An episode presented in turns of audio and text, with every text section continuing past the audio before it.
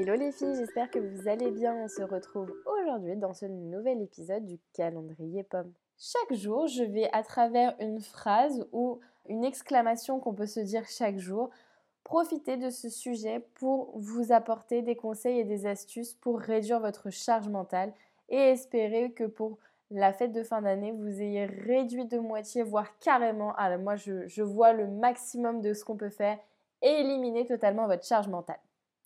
Découvrez chaque jour l'épisode avec la petite surprise que je vous ai concoctée. Je ne vous en dis pas plus et voici l'épisode du jour.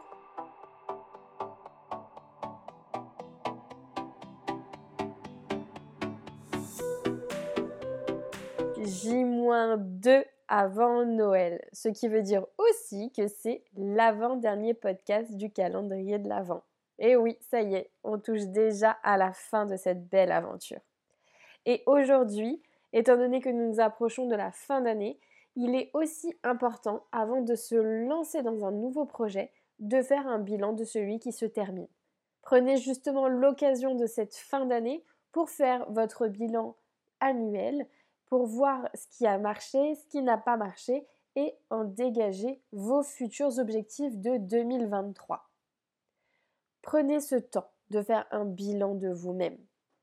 N'hésitez pas à le faire régulièrement. Après chaque lancement de projet, il est intéressant de faire le bilan. Au bout d'un mois, deux mois, trois mois, c'est vous qui décidez la meilleure période pour faire le bilan en fonction de votre projet.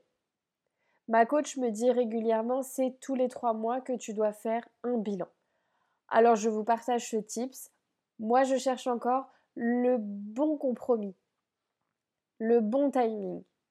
Aujourd'hui, j'essaye le 3 mois et je vous dirai dans 3 mois si c'est le bon moment. Je vais bientôt arriver à cette fameuse période des 3 mois après le démarrage de mon activité de coaching. Je vais donc voir si il est intéressant pour moi de faire un bilan maintenant et tester plusieurs périodes. Toujours est-il qu'il faut toujours, toujours, toujours faire le bilan. Faire le bilan, ce n'est pas que analyser ce qui n'a pas été. C'est aussi analyser ce qui a été et pourquoi. Je dis toujours à mes élèves en école de commerce, quand c'est positif le résultat, ce n'est pas parce qu'on est les meilleurs, ou si c'est parce qu'on est les meilleurs, pourquoi nous l'avons été? Pourquoi on a surpassé nos performances? Est-ce que c'est parce que nous avons bien anticipé? Est-ce que c'est parce que nous avons bien préparé le projet? Est-ce que nous avons bien communiqué? L'équipe en place était parfaitement construite pour mener à bien le projet Il faut savoir expliquer la réussite de notre projet. C'est toujours très facile d'expliquer pourquoi ça n'a pas fonctionné. Il devrait être tout aussi facile d'expliquer aussi pourquoi ça l'a été. Prenez ce temps cycliquement pour faire votre bilan de vous-même. C'est mon dernier conseil de cette année.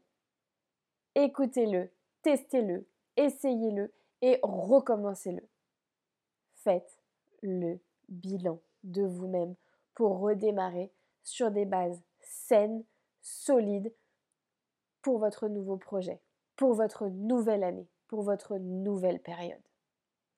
Je vous souhaite une excellente journée et à demain pour la dernière astuce pomme.